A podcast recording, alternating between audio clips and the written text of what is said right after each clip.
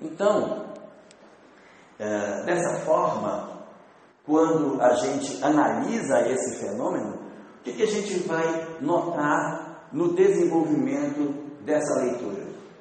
A gente vai perceber que a dor, no sentido é, colocado não só pela doutrina espírita, mas por outras doutrinas, ela já vem sendo discutida há muito tempo. O próprio Buda, na época dele, já discutia o processo da dor e dizia que o sofrimento ele possui duas naturezas de sofrimento. Dizia o Buda que existe uma coisa, segundo ele, chamada de sofrimento. E existe uma segunda coisa chamada o sofrimento do sofrimento. Deu para entender?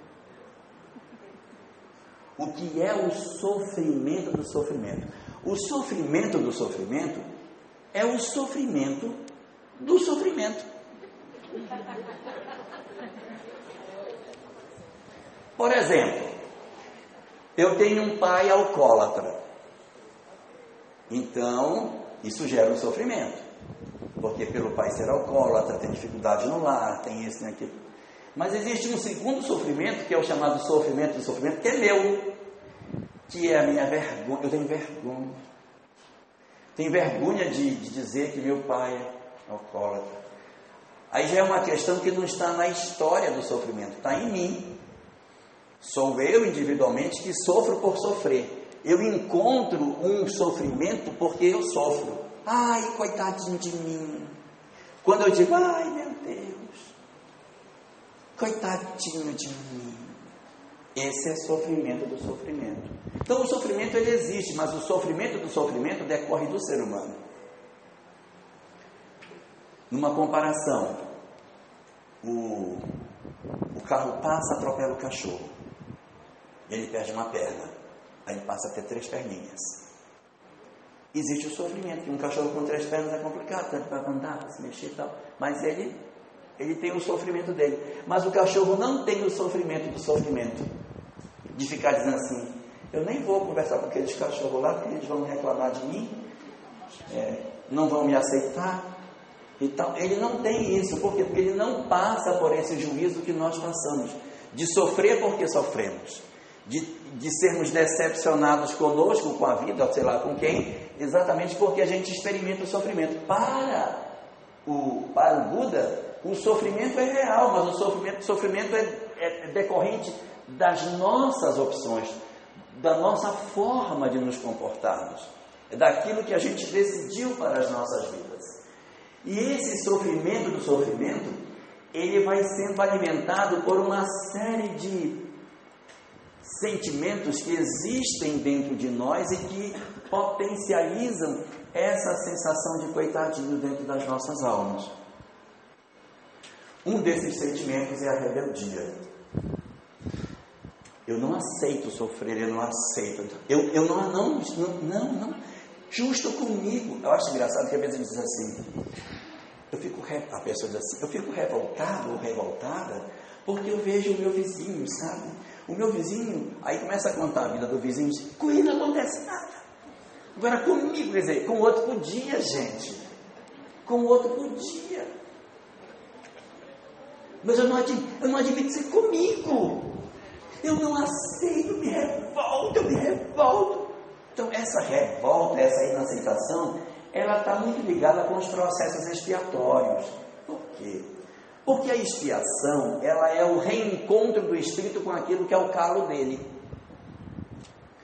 Se é um processo expiatório, eu estou reencontrando uma experiência que eu não gosto. Então, quando eu me deparo novamente com uma experiência que eu não gosto, e eu não estou disposto a uma transformação moral, eu sofro. Eu digo, ah, não, não, não, isso eu não admito, não, não. Às vezes as pessoas que têm diferentes karmas ficam assim sentados, né, assim, ai gente, a minha vida está um inferno. Aí o outro pergunta por quê? Imagina, eu estou morando agora com minha sogra. Então, na casa dela, eu não posso abrir geladeira, tudo que eu pego ela reclama, tudo que eu, tudo, tudo, é, tudo a louça ela quer que eu lave, ela me faz de escrava, e não sei o que, e tal, eu começo a reclamar, reclamar, reclamar. Aí o outro diz, ah, minha, quem me dera, queria eu ter uma sogra que pegasse no meu pé, porque eu, na verdade, eu estou com um problema sério de saúde, vou perder um rim agora, um problema seríssimo. Então, para mim, uma sogra. Eu tira, a sogra eu tirava de letra. Um tira a sogra de letra e o outro a cunhado. Aí, aí daqui diz: Ah, mas você não conhece minha sogra. Aí o terceiro diz: Gente, e daí tem dois rins, tirou um, fica com o outro, não tem problema. O meu problema é pior do que o teu e pior do que o seu. O meu problema é que eu não tenho ninguém que me ame. E eu fico sozinho. Eu olho na janela, não vejo ninguém. Não tem ninguém que me abrace, ninguém que diga, oi meu bem. Eu abro a porta da minha casa e aquela colher que eu deixei de manhã cedo, que eu não sei para trabalhar, está no mesmo lugar na pia lá me esperando. Não tenho uma pessoa que, que reclama, eu queria ter uma sogra que reclamasse. Eu dava um rim para ter uma pessoa para reclamar. Então você vê que cada um está num drama diferente. Porque é assim. O que, o que dói em mim não dói no outro, porque a minha história é uma, a sua é outra. Para mim, ah, mas eu viver essa experiência, meu, isso é, para mim é o caos seria isso. Para o outro não é. Por quê? Porque cada um está na prova que lhe é própria. Papai do céu arruma de maneira que cada um encontre as experiências que precisa para se resolver. Por isso essa rebeldia, porque nós estamos nos defrontando com aquilo que a gente menos quer, que é reencontrar com aquilo que é o nosso calo moral. Por isso que dói tanto, por isso que a gente se debate, por isso que a gente fica louco, porque a gente não consegue aceitar que isso esteja acontecendo. Existe um segundo sentimento que é o sentimento da revolta, que é quando a gente nessa revolta rompe com Deus rompe com ele. Não quero mais saber. Olha, esse assunto não existe. Não falo mais desse assunto, não quero mais saber. Não quero ouvir falar disso. Não, não, não, você sabe, fulana sabe, porque Deus. Não, não, não, nem me fale disso. Nem toque nesse assunto. Porque o nível de desgosto, o nível de tristeza com as nossas próprias situações de vida, acabou produzindo em nós uma sensação tão amarga que eu fiz um processo de ruptura com a minha relação com o próprio Criador. Por quê? Porque eu esperava que o meu Criador me desse tudo aquilo que eu acho que é bom e ele só me dá o que não é bom. Só me dá o que eu não quero. Por quê? Porque o que ele me dá é o que eu preciso e não aquilo que eu gostaria de ter. Ai, eu queria tanto ter uma família maravilhosa, não é? Um marido igual o George Clooney, umas crianças, umas crianças educadas, responsáveis, disciplinadas, fizesse a tarefa sozinho, tomasse banho sozinho, não fosse para a rua, assistisse televisão só até as 8 horas. Mamãe, está na hora de nós dormirmos, nós vamos dormir sozinhos. Então assim, e aí você chega, quando chega de, em casa depois das 6 horas da tarde, as crianças correm para a porta, mamãe, mamãe, Mamãe chegou, fizemos o seu jantar, tá, já está esquentadinho. Aí canta uma música, mamãe chegou. A gente vai ter uma, uma família que não é essa. Por quê? Porque eu não semeei isso. Eu não semeei essa família, eu quero colher o que eu não semeei. Não tem jeito, a gente só colhe depois que planta. E a gente quer inverter. A nossa revolta, a gente quer colher sem ter plantado. Ainda dizemos assim: se Deus me desse um marido bom, ia ser maravilhoso. É o contrário, a gente tem que primeiro semear para depois colher. Então esse sentimento é um que nos assalta e que promove o sofrimento do sofrimento decorrente do processo de descrença. Terceiro elemento do sofrimento do sofrimento é a fuga. Quando a gente às vezes leva a vida numa máscara de alegria para fugir ao verdadeiro processo de sofrimento que se esconde por trás de nós. Há muitas pessoas que vivem uma vida brincando, rindo, brincando e tal, porque não quer fazer contato com a dor. Quando você tenta acessar, a pessoa foge, por quê? Porque existe uma história mal resolvida por baixo daquela camada de aparente alegria que ela não quer acessar no processo de fuga. Há quantos outros que fogem fisicamente quando pegam e dizem: Olha, isso aqui está muito complicado, eu vou embora. Vou bem ali rapidinho e já volto. E nunca mais voltou. E a história ficou toda para trás e a pessoa nem faz força de lembrar porque acha que aquilo não, eu não estou lembrando, o que eu não lembro esqueceu, acabou. Não, está armazenado no nosso processo kármico. Essa história está lá dentro guardada. E a nossa fuga não vai promover isso.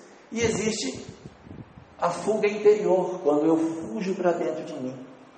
Eu me fecho em silêncio, me tranco dentro de mim mesmo e produzo a minha fuga interna no meu processo de tristeza.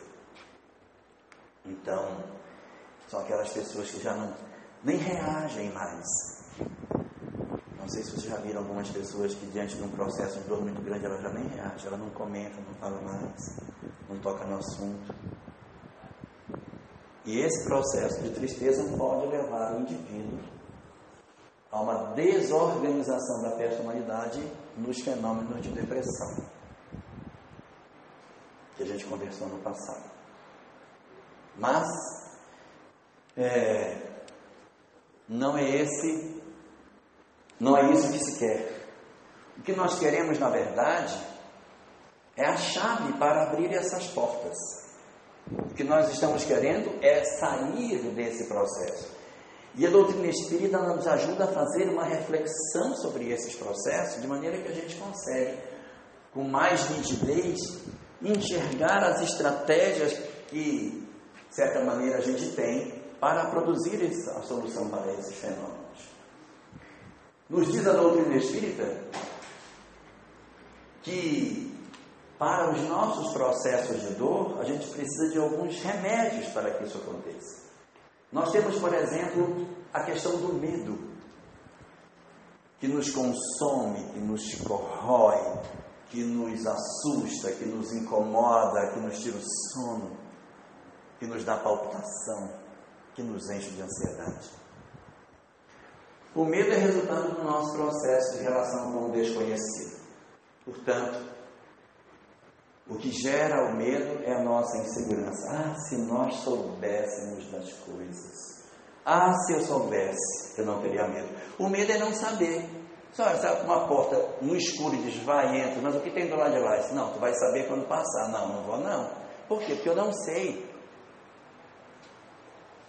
A nossa insegurança decorre do desconhecimento ou da desassistência, porque se eu não conheço mas eu tenho alguém em quem eu confio, vai bem. Imagine você está com um problema de coração, tem que fazer uma cirurgia no coração, aí vai no mercado, encosta lá no mercado, começa a conversar com um colega, nossa, estou com problema sério no coração, vai ter que abrir, mexer e tal. Está ali fazendo compra no mercado, e o açougueiro está ouvindo, ele diz assim, eu, eu posso fazer cirurgia para você aqui. Eu faço isso, eu faço aqui direto. Abro o peito, costuro, faço, faço barato. Quanto é que o médico cobrou? Faço por 10% do preço. E aí você, poxa, 10% tá bom o preço, aí vai lá, né? Deita lá no talho de carne, o cara vai, abre você, costura e tal. A insegurança gera medo. Se você tem que fazer uma cirurgia de coração, você vai procurar um cara que você confie, porque afinal de contas, se ele errar, vai complicar. Então essa insegurança gera medo.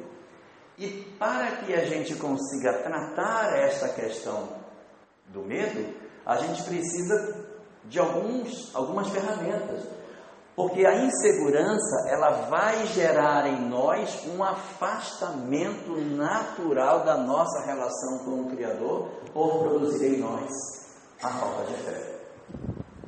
O que vai acontecer? A nossa insegurança, o nosso medo, motivado pela insegurança, vai nos afastar de Deus. Quando isso ocorrer, nós estaremos com a sensação da solidão. É a pior. Segundo Jonas de Anjos, a pior prova da existência é perder a fé e prosseguir vivendo. Que a fé é a bússola na alma. Perder a fé está valendo tudo. Se a pessoa não tem fé, vale todas as coisas. Vai ter freio de quê? Qual é a motivação que eu tenho para não fazer o que é errado?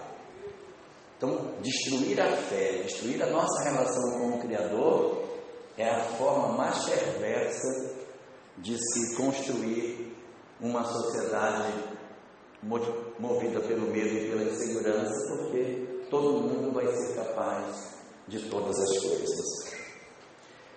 Já com relação às perdas, eu eu acho que é meu, mas eu só perdi porque na verdade não era meu, que se fosse meu eu não perdia. No fundo, no fundo, a gente perde aquilo que nunca teve. Aquilo que eu tenho, não perco. As minhas conquistas morais não tem quem tire de mim. Quando Jesus estava na casa de Marta e ela foi reclamar da irmã, disse: Senhor, não te das conta que minha irmã não me ajuda, fica só aí aos teus pés? E ela ainda reclama com Jesus. Não viste que ela está fazendo isso? E depois de reclamar, ainda dá uma ordem para ele: ordena-me que ela vá me ajudar. E Jesus responde: Maria escolheu a melhor parte, a qual não lhe será tirada. E é verdade, não que ninguém vá tirar porque é melhor, mas é porque, exatamente porque é melhor que ninguém tira. Por que, que isso? Porque ninguém tem como tirar depois que está lá dentro. Depois que alguma coisa a gente ganhou em termos de conhecimento, não tem mais como tirar, gente. Isso ninguém tira mais. Isso é patrimônio nosso. O que a gente perde e que se deprime, que se angustia porque perdeu, é porque na verdade não nos pertencia. A gente se abraçou com uma coisa que não era nossa. E aí, quando a gente perde aquilo que achou que era nosso, vai se dar conta que nunca teve. Porque na verdade a perda ela é motivada pelo sentimento de posse. Então eu, eu digo, ah, porque fulana roubou meu marido.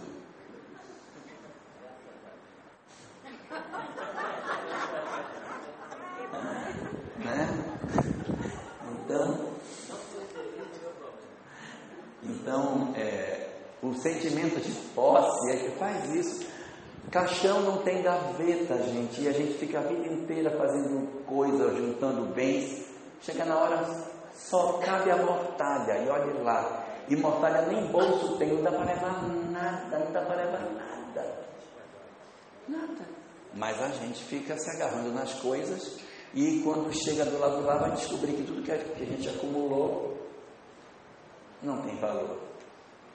Né?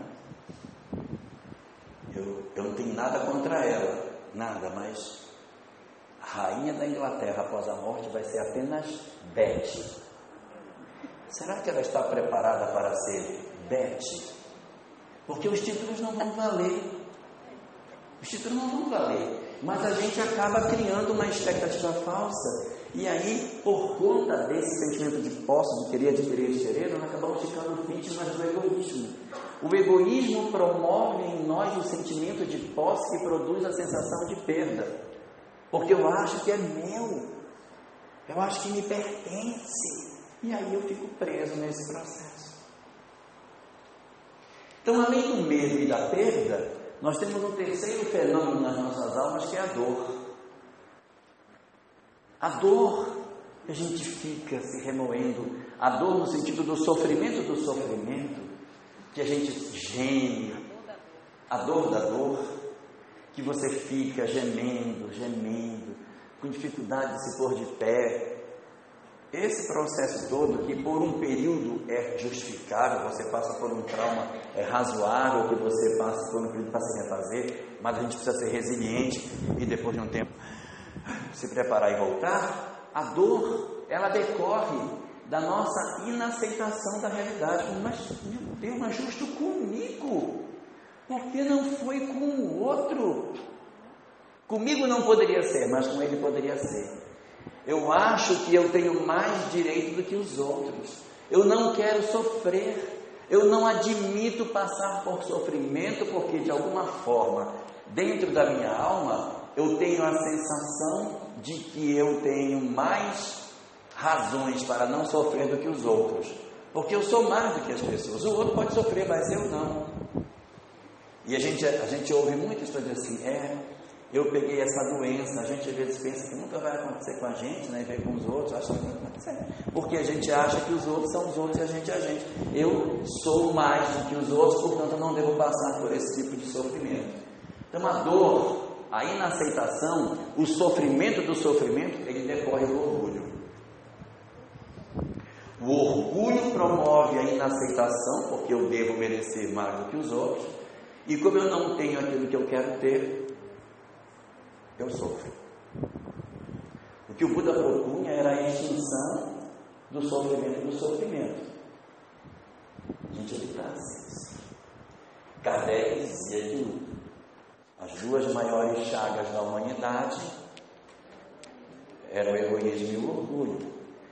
Joana de Ângeles diz que o pior problema do ser humano, a maior prova que ele pode passar é a falta de fé. Então isso nos impede de sermos felizes.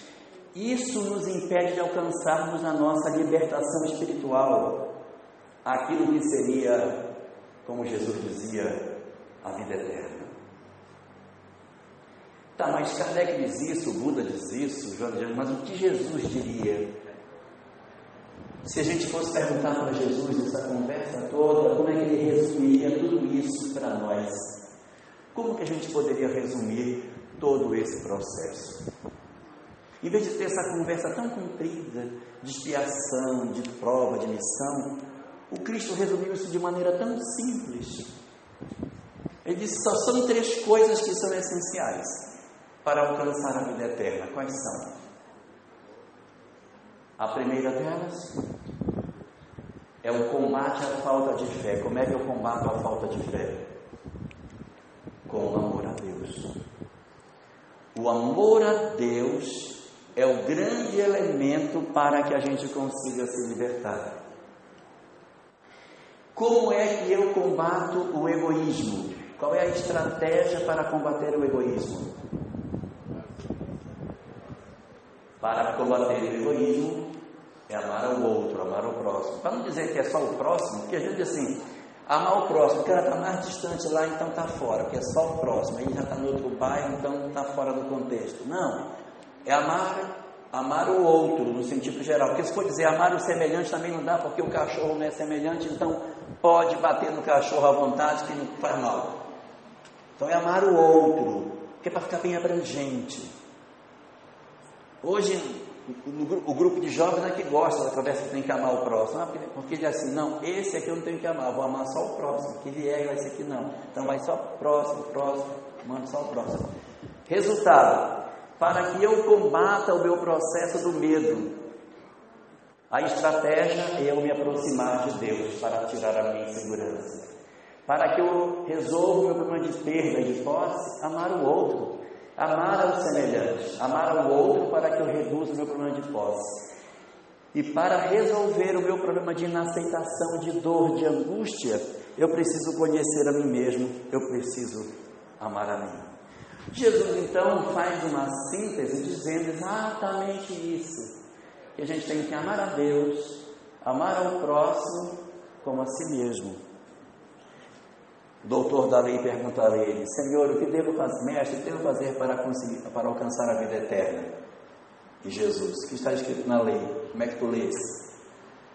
Diz o doutor da lei: Amarás o Senhor teu Deus de todo o teu coração, de toda a tua alma, de toda a tua força, de todo o teu entendimento, e ao teu próximo como a ti mesmo.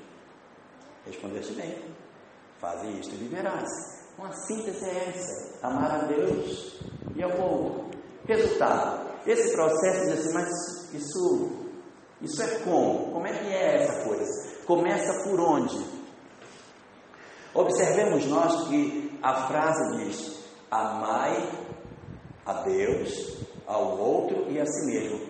Qual dos três seria mais fácil de eu começar? Amar a Deus, amar a mim mesmo ou amar ao outro? A si mesmo? É? O mais fácil é amar o outro, que eu estou vendo, né? O mais fácil é a gente começar a amar o outro, só que para amar o outro a gente tem que amar, amar simples assim. Amar ao próximo como a si mesmo. Então ele está primeiro. Entendeu? Eu, Eu, eu só posso amar o outro como a mim mesmo. Então, se é para amar ao outro como a mim mesmo, eu preciso ter um amor a mim para que eu consiga ter, ter a medida desse amor para poder amar ao outro. Então eu preciso saber amar a mim. Eu tenho que amar a mim mesmo. A grande questão é que, não sei se vocês sabem, mas amar ao próximo como a si mesmo não é uma frase cristã, é do judaísmo. Está no livro do Levítico, versículo 19, capítulo, capítulo 19, versículo 18. Então lá, Moisés coloca essa frase. E os rabinos discutindo isso dizem o seguinte: que diz os rabinos? Que a gente não vai conseguir amar a si mesmo enquanto não, nós não descobrimos que nós somos importantes. Enquanto eu achar que eu não tenho importância, eu não tenho por que me amar. Só existe uma forma de eu amar a mim mesmo, é quando eu digo, gente, eu sou importante. Eu tenho uma importância, porque eu digo, ah, eu não sei nem para que, que eu vivo. Ah, eu nem sei nem por que, que eu estou aqui. Ah, eu nem sei de nada. Se eu não sei, então realmente eu não sei de nada mesmo, né? Eu preciso, portanto, saber que eu sou importante. Quando eu descobrir que eu sou importante, eu automaticamente passo a dizer: Nossa, eu tenho razão para gostar de mim, eu tenho algo para realizar. E onde está isso? Onde está essa importância? É preciso que a gente lembre do nosso planejamento espiritual. Eu preciso lembrar que eu não vim à terra passeio que eu tenho uma história para resolver, que eu vim aqui porque eu tenho um processo de prova, de iniciação, de missão, que eu tenho que dar cabo disso. Quando eu descubro que eu estou aqui por um propósito, quando eu enxergo a mim mesmo e digo, gente, eu não sou um resultado biológico de uma junção fortuita de um espermatozoide com um óvulo. Existe uma alma, eu tenho uma razão, eu vim para resolver algo, eu sou importante, há uma programação para mim. A minha programação pode não ser para trazer a cura do câncer, para transformar a humanidade, mas eu tenho uma história que é tão importante quanto isso, que é resolver o meu problema com meu filho, com minha esposa, com meu irmão, com meu pai, com minha mãe, que para mim é fundamental. Eu tenho uma história para resolver. Quando eu descubro que eu sou importante, eu olho para o outro e digo, ele também tem uma programação. Ele também é importante. Então eu tenho que amar ao outro como a mim mesmo. Quando eu descubro que Deus tem um propósito para mim, eu automaticamente me sinto importante. E ao me sentir importante, eu dou importância para você. Aí eu posso cuidar do outro. Só que para eu descobrir que eu sou importante e que tenho um planejamento, eu preciso saber que tem Deus que montou o planejamento para mim. Então eu sou naturalmente levado a ter o amor a Deus. Isso é fantástico, gente, isso é escutar, mas isso é lindo demais, olha. É, é espetacular. Às vezes eu fico pensando, meu Deus, como a doutrina espírita é extraordinária, né? Porque você andar sem saber isso é como se você tateasse no escuro, querendo achar o caminho para evoluir. E o Espiritismo vem e abre essa maneira tão clara para nós, querido, olha, você é importante, você tem uma, uma paz. Ai, mas eu queria tanto saber meu planejamento espiritual. É fácil. É amar a Deus, amar ao próximo, amar a si mesmo. Analisa, verifica. Ai, mas eu queria saber onde foi que eu mais errei. Qual é o meu karma? Olha o que mais repete, vê onde você mais tropeça, o que, que mais acontece? É aí que está o calo. Vai para cima. É uma coisa maravilhosa você ter, a, ter essa oportunidade de enxergar todas essas coisas claramente diante dos nossos olhos. Não dá para, depois de você conhecer a mensagem espírita, você fazer a mesma leitura de mundo. Porque uma coisa é você viver no mundo sem saber que existem todas essas questões espirituais. A outra é quando você já sabe isso. Quando você vai ter a relação com qualquer outra pessoa, você pensa nas consequências espirituais daquilo. Se não fosse isso, a nossa relação com os outros seria muito pior. A gente esmagava, pisava, explorava, ia fazer um monte de coisa. Mas na feita que você aprende aquilo que o Espiritismo nos ensina, a nossa ótica de, de mundo muda. É como se a gente fosse analfabeto espiritual e de repente eu dissesse para você: olha, a história é essa aqui. E a gente aprendeu a ler. Da feita que você aprendeu a ler, eu duvido, mas eu duvido que a gente consiga olhar para alguma coisa e não ler. Olhe e não leia. Olhe para uma coisa escrita e não leia. Eu duvido. Eu duvido. Por quê? Porque conhecer o Espiritismo é dar a nós a condição de ler a vida do jeito que ela é. Porque olha o que ele vai fazer. Quando a gente tem a nossa relação com Deus, para poder entender a nós mesmos, nós vamos conseguir amar ao outro. Na obra entre Irmãos de Outras Terras, há uma mensagem lá que diz o seguinte: que a fé é o galardão que Deus reserva a todos aqueles que se credenciam na obra do bem. Quando eu me credencio na obra do bem, eu ganho fé, não de maneira compensatória, do tipo você fez o bem, então toma mais um pouquinho de fé, mas é porque quando você faz algo pelo outro, nós nos emocionamos ao fazer algo para o semelhante e essa emoção nos faz sintonizar com o bem que está conosco. Porque o próximo, segundo Emmanuel, é a ponte que nos liga a Deus. Então, na hora que eu amo o próximo, eu automaticamente fecho esse círculo e esse processo de transformação vai se dando. Esse processo, ele não é um processo assim, só uma vez. Amou o próximo, amou o outro, amor a Deus, pronto, está resolvido. Não, ele é um crescimento na forma de um, uma hélice, um movimento helicoidal. Você vai passando por isso e quando você faz uma reflexão novamente sobre o que é o amor ao próximo, já está iluminado com novos conhecimentos, e aí você passa pelo amor a si mesmo com novas ideias, e você vai vivendo essa tríade e evoluindo e se transformando e fazendo todas essas mudanças. Então, aonde antes a gente tinha um sofrimento, a fé vai entrando. O amor a Deus entra de um lado e o medo vai saindo do outro, porque a fé retira de nós o medo. Todas as vezes que Emmanuel, na obra Paulo Estevão, refere-se a Estevão, ele sempre fala que Estevão era uma, uma alma desassombrada, que não tinha medo de ninguém. Ele não tinha aquelas coisas, meu Deus, e agora? Ele, ele ia e se defrontava porque a fé vencia o medo. Se de repente o autoconhecimento entra de um lado, à medida que eu vou tendo autoconhecimento, a minha percepção sobre o que seja a dor vai sumindo, porque eu vou começando a entender de maneira diferente. Quando eu pratico a caridade, que é o amor ao próximo, ela entra de um lado e do outro lado as perdas desaparecem, porque eu passo a ter uma releitura daquilo que seja o amor, daquilo que seja o outro, eu passo a ter caridade no trato com as pessoas, eu passo a exigir muito menos delas, eu passo a aceitar as pessoas de maneira muito mais tranquila. Só que isso não é estanque. Esse processo, ele é dinâmico. O tempo todo esse processo fica girando. E daí a pouco a fé vai me ajudar a resolver o meu problema de perda.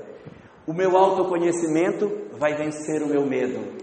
E a caridade que eu faço diminui a minha própria dor, porque eu passo a ter pessoas em meu redor e não me sinto mais solitário. É essa dinâmica do amor a Deus, do amor ao próximo e do amor a si mesmo que vão promover esses, a solução desses três dramas dentro da nossa alma. Porém, o que vai acontecer conosco se nós não observarmos isso? Qual a consequência se nós não abraçarmos essa proposta? O que está guardado para nós? Se essa é a chave para a felicidade, não resolver isso é nos conduzir para uma saúde ameaçada, é conduzir para transtornos de diversas ordens e é nos levar para processos psicóticos que são resultado de todas essas inobservâncias. Essas questões sobre a nossa saúde ameaçada, sobre os nossos transtornos e sobre as psicoses, a gente vai tratar com a Margarete depois do intervalo. Uma boa tarde para todos.